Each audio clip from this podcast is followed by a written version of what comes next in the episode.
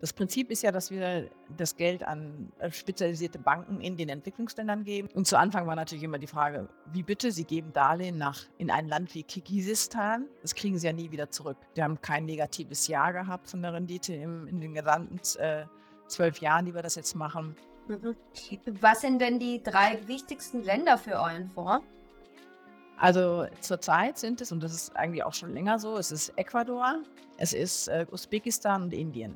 Wenn ich das richtige Erinnerung habe, ist das ja fast eine Milliarde an Fondsvolumen. Das ja doch schon einiges.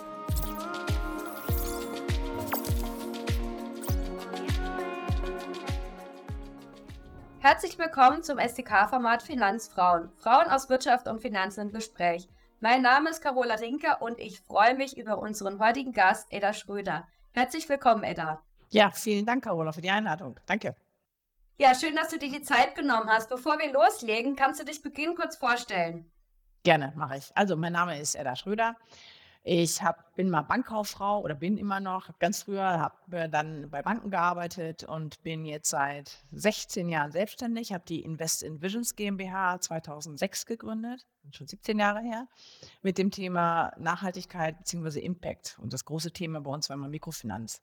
Und ähm, ja, das betreibe ich jetzt seit 17 äh, Jahren. Wir haben 27 Mitarbeitern und es macht irre viel Spaß, das Thema voranzutreiben. Ja, da hätte ich auch mal gleich die erste Frage zu dem Thema Mikrofinanz. Du hast ja 2011 den äh, ersten Mikrofinanzfonds aufgelegt. Was war damals deine Vision dahinter? Also ich wollte immer was machen, weil Mikrofinanz sagte, dass man ganz kleine Beträge für uns kleine Beträge an Menschen als Darlehen vergibt, damit sich eine Existenz aufbauen können in den Entwicklungsländern. Und da habe ich gedacht, es wird auch gut, wenn man dieses Thema auch an Privatpersonen geben kann. Das heißt also, dass, dass private Menschen sich ähm, in diesen, also in einen Fonds investieren können, um diese kleinen Beträge zu verteilen. Also sagen wir, kleine Sparbeträge zum Beispiel eben an diese als, als Darlehen an diese Mikrofinanzunternehmer bzw. Unternehmerinnen zu geben. Das war die Motivation und natürlich auch, um das Thema, das Thema einfach noch breiter vermarkten zu können in Deutschland. Weil wenn man nicht zum öffentlichen Vertrieb als Fonds zugelassen ist, darf man eben auch kein Marketing machen, man darf keine Werbung machen und solche Dinge. Und das war eben das große Ziel. Kannst du noch ein bisschen zu dem Fonds erzählen? Wenn ich das richtige Erinnerung habe, ist das ja fast eine Milliarde an Fondsvolumen. Das ist ja doch schon einiges. Ja. ja, Genau, also da freuen wir uns auch sehr, wenn damit erreichen wir ungefähr 600.000 Menschen weltweit, die mit den Geldern hoffentlich was Positives anfangen können und sich ähm, aus der Armut befreien können, Existenz aufbauen können, Wohlstand generieren können. Das ist ja das Ziel dahinter. Es war zu, wir haben 2011 gestartet. Es war zu Anfang nicht so einfach, weil natürlich die Menschen gesagt haben, das Prinzip ist ja, dass wir das Geld an äh, spezialisierte Banken in den Entwicklungsländern geben, die dieses Geld an Menschen vergeben, die eine, für einen Betriebsmittelkredit oder einen Investitionskredit zum Beispiel. Und zu Anfang war natürlich immer die Frage, wie bitte, Sie geben Darlehen nach, in ein Land wie Kirgisistan und dann Darlehenshöhen von, keine Ahnung, 1000 Dollar. Das kriegen Sie ja nie wieder zurück. Also diese, diese äh, Vorsicht beziehungsweise dieses Risiko haben viele, viele gesehen und das hat sich dann aber im Laufe der Zeit auch äh, etabliert. Wir haben kein negatives Jahr gehabt von der Rendite im, in den gesamten äh, zwölf Jahren, die wir das jetzt machen.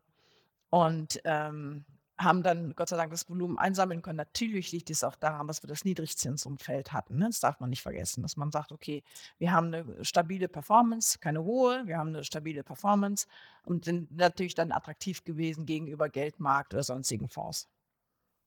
Ist es so, dass du auch schon einige Projekte vor Ort mal besucht hast? Ja, also davon lebe ich, Anführungsstrichen, weil das ist, äh, ist nicht ein Grund, warum ich das gemacht habe, aber ich muss mir das auch, möchte mir das immer wieder vor Ort anschauen, um zu sehen, was passiert wirklich mit dem Geld. Haben wir das gut investiert in diesem Land, in dieses Institut, in diese Menschen dort vor Ort? Und äh, deswegen, ich war jetzt dieses Jahr zum Beispiel in Usbekistan, ich war auch in China, um zu sehen, was passiert wieder dort, um auch Menschen kennenzulernen, äh, die mit dem Geld, was sie damit machen, dass ihnen das was nützt dass sie eine sogenannte positive Wirkung oder einen positiven Impact daraus erfahren. Und das ist für mich immer ganz wichtig, das auch zu sehen und dann auch wieder zu übertragen und den Investoren auch wieder zu übermitteln können, Mensch, ich glaube, wir sind auf dem richtigen Weg und wir machen was Gutes.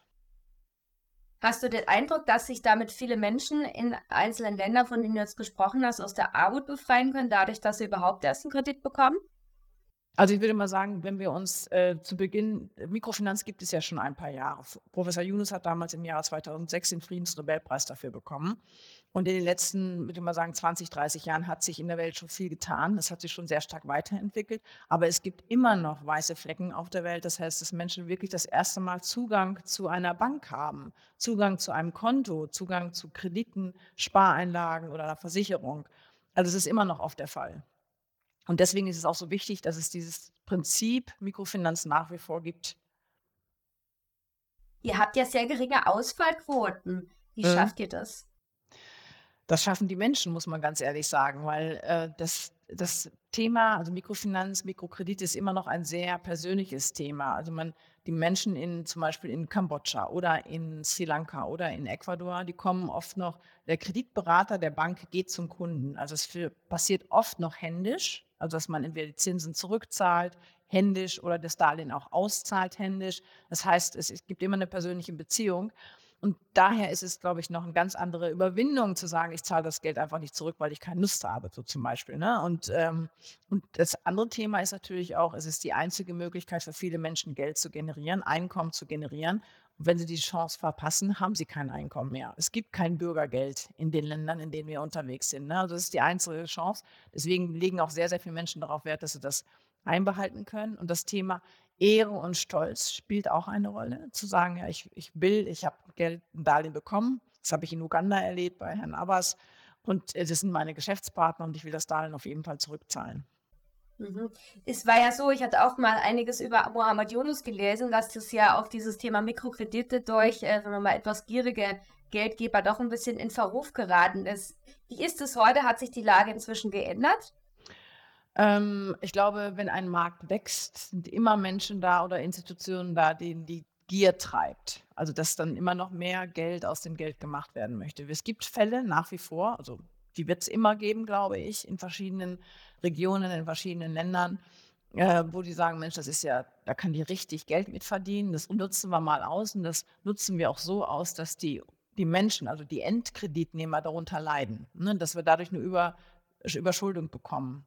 Ähm, und das ist unsere Aufgabe eben dann auch zu sagen, nee, in diese Institute investieren wir auf keinen Fall. Deswegen gehen wir auch vor Ort, auch bevor wir investieren und zu sagen, was haben die für Kreditprozesse, wie prüfen, wir, prüfen sie die, dass der Endkunde das Darlehen auch wirklich zurückzahlen kann, wird so eine Art Einnahmen-Ausgabenrechnung gemacht um zu sehen, er ist ja auch fähig, ne, am Ende des Tages, auch wenn er sein kleines Business hat, eine Garküche, eine Taxi oder eine Schreinerwerkstatt oder sowas, dass er aus diesen Erträgen auch wirklich das Darlehen zurückzahlen kann. Mhm. Das heißt, du reist dann vor Ort, wenn es darum geht, jetzt einen Kontakt zu einer neuen Bank ähm, anzubahnen. Ja, leider nicht immer nur ich. Also wir haben gerade eins in Osttimor äh, neues Investment gemacht, wäre ich gerne hingefahren, aber das waren dann doch meine Kollegen, die dann auch teilweise vor Ort sitzen. Also wir sind jetzt hier in Frankfurt 27 Personen. Wir haben aber auch Mitarbeiter und Kollegen in, in Peru. Wir haben Berater in Kambodscha, in Kenia, in Kolumbien, die dann auch vor Ort diese Prüfungen vornehmen. Mhm. Es war bestimmt nicht einfach, die Kontakte aufzubauen, oder? Nee, also zu Anfang war es, weil uns kannte ja auch niemand, ne? Das wusste keiner, dass wir irgendwie Geld äh, zur Verfügung stellen können. Und das ging zu Anfang dann sehr stark auch über Konferenzen, dass man sich auf Konferenzen gesehen hat, also mit diesen Banken vor Ort. Es gab eine für Asien, es gibt eine für Osteuropa und Zentralasien, es gibt eine für Lateinamerika. Das war dann wie so ein Marktplatz. Da kommt man dann zusammen mit den Institutionen und stellt man sich gegenseitig vor und danach werden dann die Unterlagen verschickt, die ganze äh, Analyseberichte. Wir brauchen dreimal Wirtschaftsprüfungsberichte drei, die letzten drei Jahre. Wir brauchen valides Management und solche Geschichten, Businessplan und solche Dinge. Dann kommen die Zahlen, die geprüft werden von unserer Seite.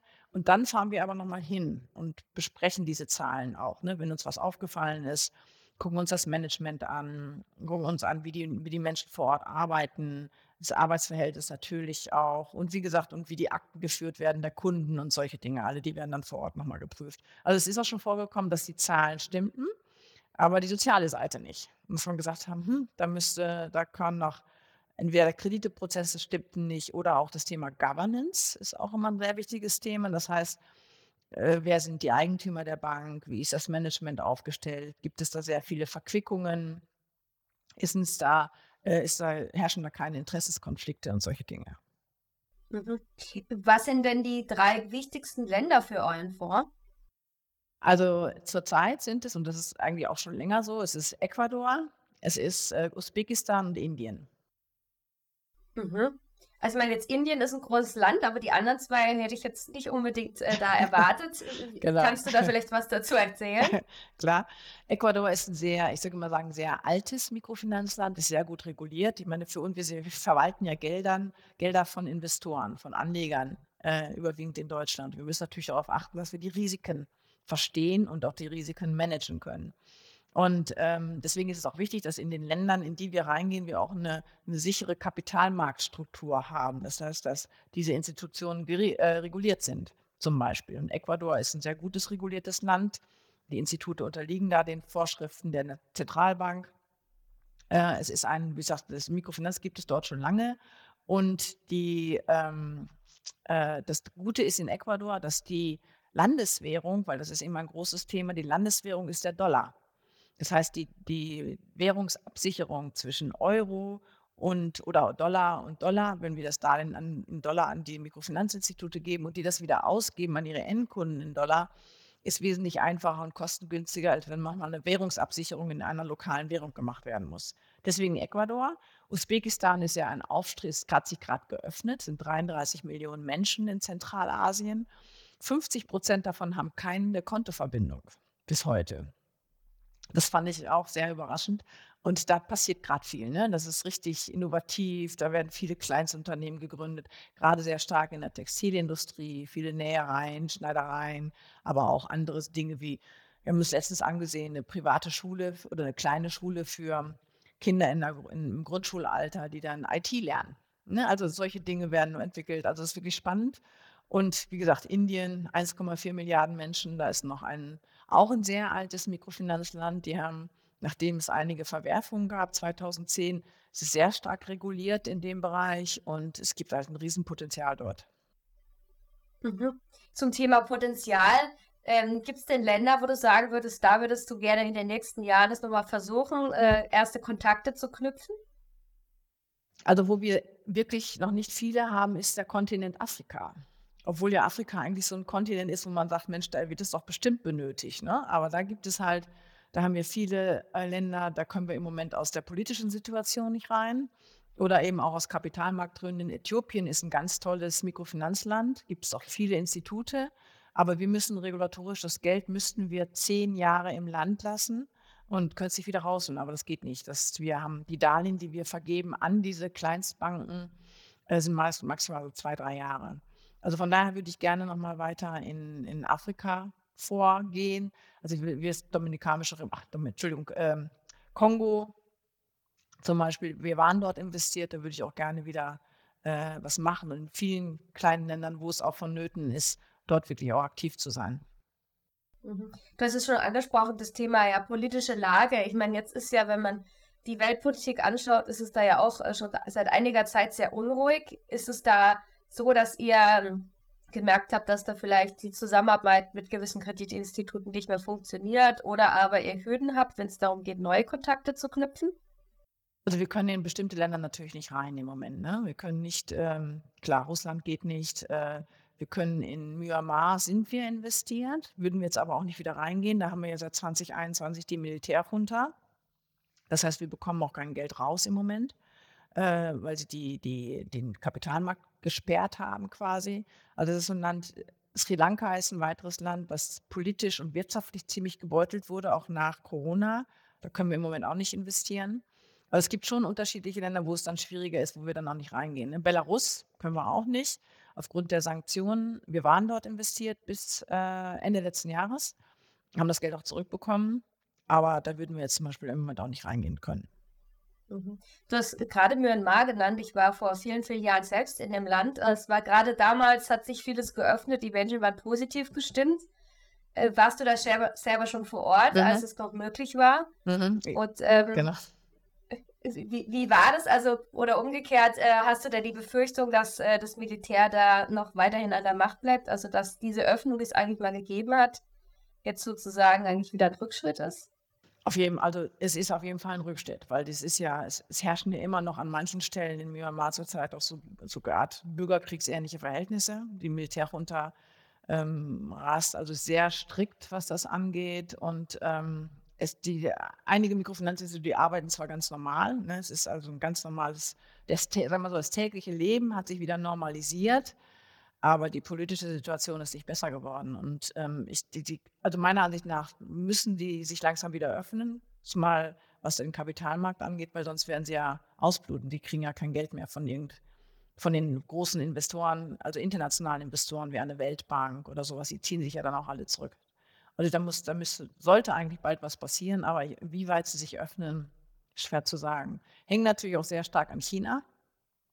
Wir bekommen von dort Unterstützung. Also es ist nur diese gesamte weltpolitische Lage ist ja im Moment so, dass für mich persönlich, das ist so, was versucht jeder, so zwei, der Westen und der Anführungsstrichen Osten, versucht jedes Land für sich so zu gewinnen. Ne? Und ähm, das sind diese Reisprobe, glaube ich, sind einige Länder. Ja. Das schade ist. Mhm. Mohammed Yunus hat ja mal irgendwann gesagt, dass er den Traum hat, dass man irgendwann die Armut nur noch aus dem Museum kennt. Ähm, jetzt mit deiner Erfahrung durch deine ja, jahrzehntelange Arbeit, kann man ja schon sagen, meinst du, das ist realistisch, dass das irgendwann kommt?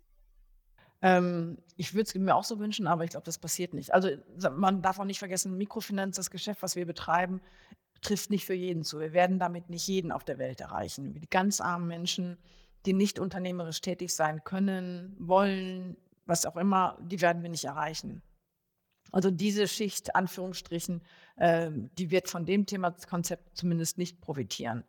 Ähm, alles andere würde ich schon sagen, dass wir das, dass wir, unser großes Ziel ist ja auch diese Ungleichheit in der Welt so ein bisschen zu reduzieren, ne, zwischen Arm und Reich. Also da kann man bestimmt schon was zu beitragen.